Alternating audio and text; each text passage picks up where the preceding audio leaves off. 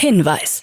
Startup Insider übernimmt keinerlei Haftung für die Richtigkeit börsenrelevanter und unternehmensbezogener Daten.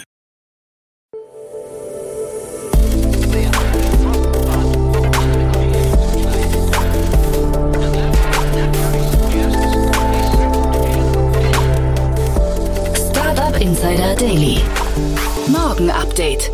Einen wunderschönen guten Morgen und herzlich willkommen zu Startup Insider Daily in der Morgenausgabe am Donnerstag, den 13. April 2023. Ich bin Kira Burs und ich freue mich mit euch in den Tag zu starten und das sind die News des Tages. Jede sechste Firma plant Einsatz von Textbots. Theranos-Gründerin Elizabeth Holmes muss in Haft. Twitter angeblich fast kostendeckend und Connect startet Quanteninternet-Tests. Tagesprogramm. Bevor wir näher auf die Themen eingehen, lasst uns kurz einen Blick auf das heutige Tagesprogramm werfen. Nach dieser Morgenausgabe geht's weiter mit Investments und Exits, wo wir Niklas Raberg von Capnemic als Experten zu Gast haben und er mit Jan über die Finanzierungsrunde von Infogrid spricht. Um 13 Uhr geht's weiter mit einem Interview mit dem Unternehmen Ubik und um 16 Uhr gibt's eine neue Folge Space Tech mit Lukas Leitner. Dazu aber später mehr nach den Nachrichten gelesen von Anna Dressel. Startup Insider Daily. Nachrichten. Brands for Friends stellt Geschäftsbetrieb Ende Juni ein. Eine Epoche geht zu Ende. Der Berliner Shopping Club Brands for Friends wird seinen Betrieb zum 30. Juni 2023 einstellen, wie aus einem Anwaltsschreiben an Mitarbeiter hervorgeht. Seit dem Rekordjahr 2018 gingen die Umsätze des 2007 gestarteten Unternehmens stetig zurück. Im Jahr 2010 wurde Brands for Friends für 150 Millionen Euro an eBay verkauft. Seit 2019 war die Private Equity Firma Regent neuer Besitzer. In den vergangenen Jahren haben Shoppingclubs wie Lounge bei Zalando, Limango oder Best Secret den ehemaligen Platzhirsch mehr und mehr ins Abseits gedrängt. Agrilution Systems erhebt Vorwürfe gegen Miele. Der Betriebsrat von Agrilution Systems will das Ende des Vertical Farming Startups und die Entlassung von fast 40 festangestellten Personen durch den Mutterkonzern Miele nicht hinnehmen. Der Rückzug von Miele sei nicht aus wirtschaftlichen Gründen geschehen, sondern weil bei Agrilution Systems ein Betriebsrat gewählt wurde. Damit stelle sich Miele gegen die Mitbestimmung im Unternehmen. In direkter Folge soll es zu einer Entlassungswelle gekommen sein. Miele weist die Vorwürfe zurück. Die Unterstellung, bei dieser Entscheidung hätten andere als wirtschaftliche Gründe eine Rolle gespielt, entbehrt jeder Grundlage, so ein Sprecher des Unternehmens. Die Betriebsratswahl sei eine Reaktion auf die Ankündigung der Schließungspläne gewesen.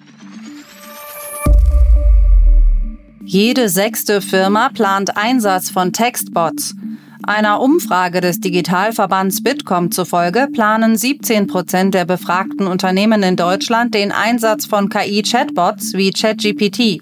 23 Prozent können sich eine Nutzung zumindest vorstellen, während 29 Prozent den Einsatz von künstlicher Intelligenz gänzlich ausschließen. Die restlichen Unternehmen haben sich nach eigenen Angaben nicht mit dem Thema beschäftigt. Mehr als die Hälfte der befragten Unternehmen sieht KI als größte digitale Revolution seit dem Smartphone.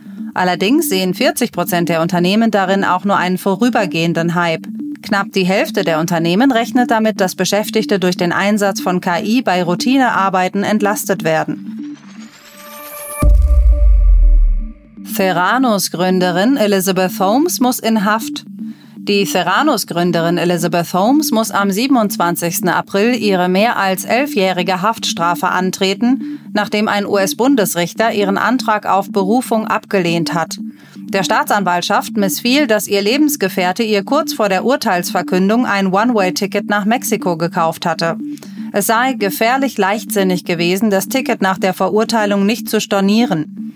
Holmes, die im Januar 2022 wegen vierfachen Betrugs und Verschwörung im Zusammenhang mit ihrem gescheiterten Bluttest-Startup verurteilt wurde, sollte eigentlich für 15 Jahre ins Gefängnis.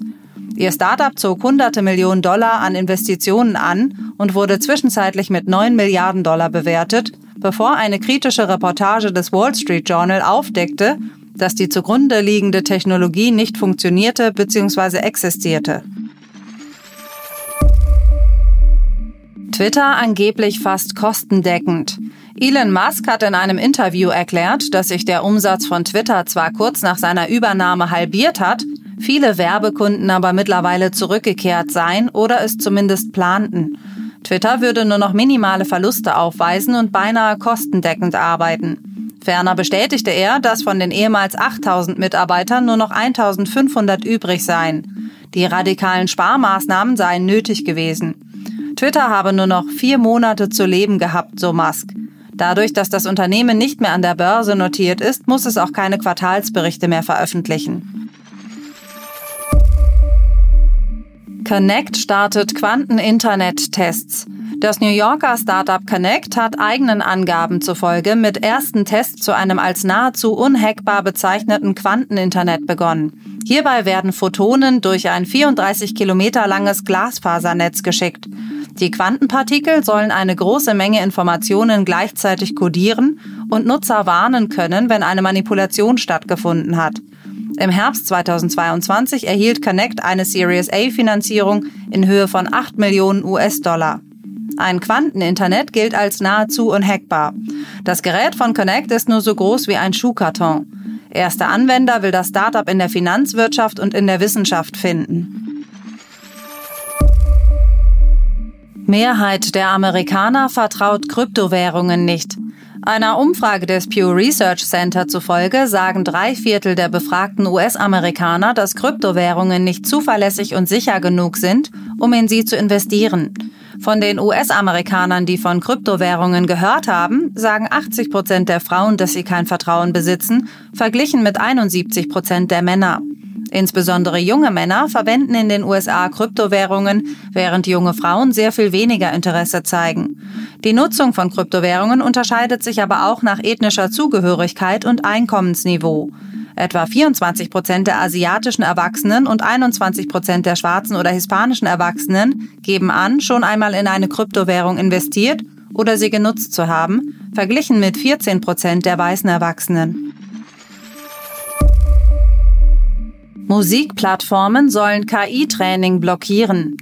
Die Universal Music Group UMG hat Musikstreaming-Plattformen wie Spotify und Apple Music aufgefordert, ihre Inhalte nicht für das Training von KI bereitzustellen. Stattdessen sollen die Anbieter Maßnahmen ergreifen, um ihre Inhalte für KI-Dienste zu blockieren. Nach Angaben von Universal werden KI-Dienste bereits trainiert, indem sie möglicherweise urheberrechtlich geschützte Texte und Melodien aus dem Internet auslesen.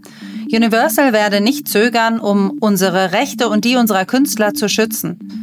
In einer E-Mail von UMG an die Streaming-Anbieter hieß es, dass die Verwendung ohne die erforderlichen Zustimmungen der Rechteinhaber erfolgt sei.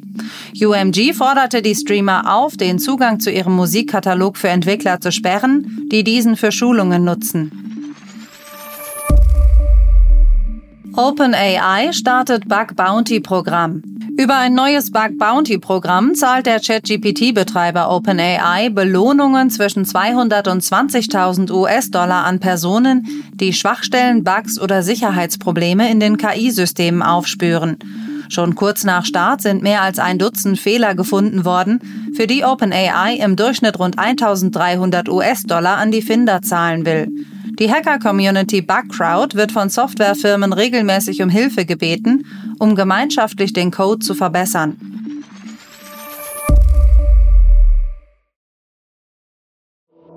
Startup Insider Daily. Kurznachrichten. Hometree, das in London ansässige Energieeffizienz-Startup, hat eine Series B-Finanzierungsrunde mit 46 Millionen US-Dollar abgeschlossen. Zusätzlich hat Hometree die Finanzierungsplattform Be Warm übernommen, bei der ökologische Hausverbesserungen im Mittelpunkt stehen. Das 3D-Druck-Startup Quantica mit Teams in Berlin, Barcelona und Cambridge hat bei einer Series A-Finanzierungsrunde 14 Millionen Euro für seine Technologie zur additiven Fertigung eingeworben. Das Unternehmen plant seinen ersten 3D-Drucker mit eigener Technologie bis Ende 2023 auf den Markt zu bringen. Elon Musk hat im Konflikt mit der BBC eingelenkt. Dabei ging es um den Streit um die Bezeichnung des Senders auf Twitter. Dieser soll künftig das Label öffentlich finanziert erhalten. Zuvor hatte die BBC von Twitter die Bezeichnung staatlich finanziertes Medium erhalten, wogegen sich die BBC zur Wehr gesetzt hatte. Ein ehemaliger Investmentbanker der Deutschen Bank steht in New York vor Gericht. Er soll zwischen November 2020 und August 2022 mehrere Kryptoanleger betrogen haben.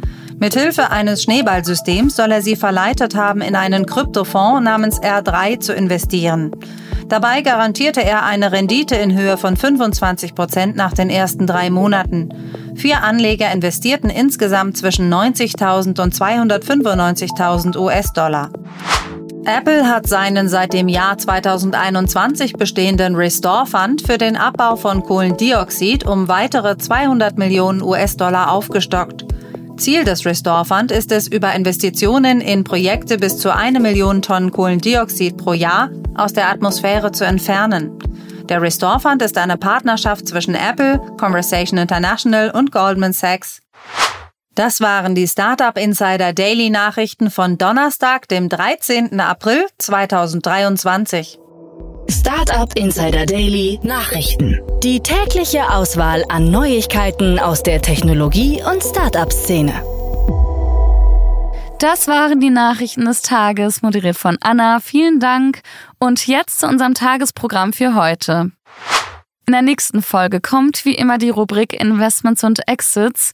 Dort begrüßen wir heute Niklas Raberg. Er ist Investment Manager bei Capnamic und die beiden sprechen über die 90 Millionen US-Dollar Finanzierungsrunde von Infogrid, einem PropTech aus England, das eine KI-gestützte Plattform für Gebäudemanagement anbietet und mit IoT-Sensoren Daten zur Messung von Personenanzahl, Luftqualität, Reinigungsbedarf, Energieverbrauch und CO2-Werten sammelt. Spannende Analysen dazu gleich in der nächsten Podcast-Folge. In der Mittagsfolge sprechen wir mit Christian Adelsberger. Er ist CEO und Founder von Ubik. Das österreichische Startup bietet AI-gestützte Services für Flottenmanagement im Shared Mobility-Bereich an. Nun hat das Unternehmen in einer Finanzierungsrunde einen siebenstelligen Betrag eingesammelt. Richtig cool, mehr dazu erfahrt ihr um 13 Uhr. Und in der Nachmittagsfolge geht's weiter mit einer neuen Folge in der Rubrik Space Tech.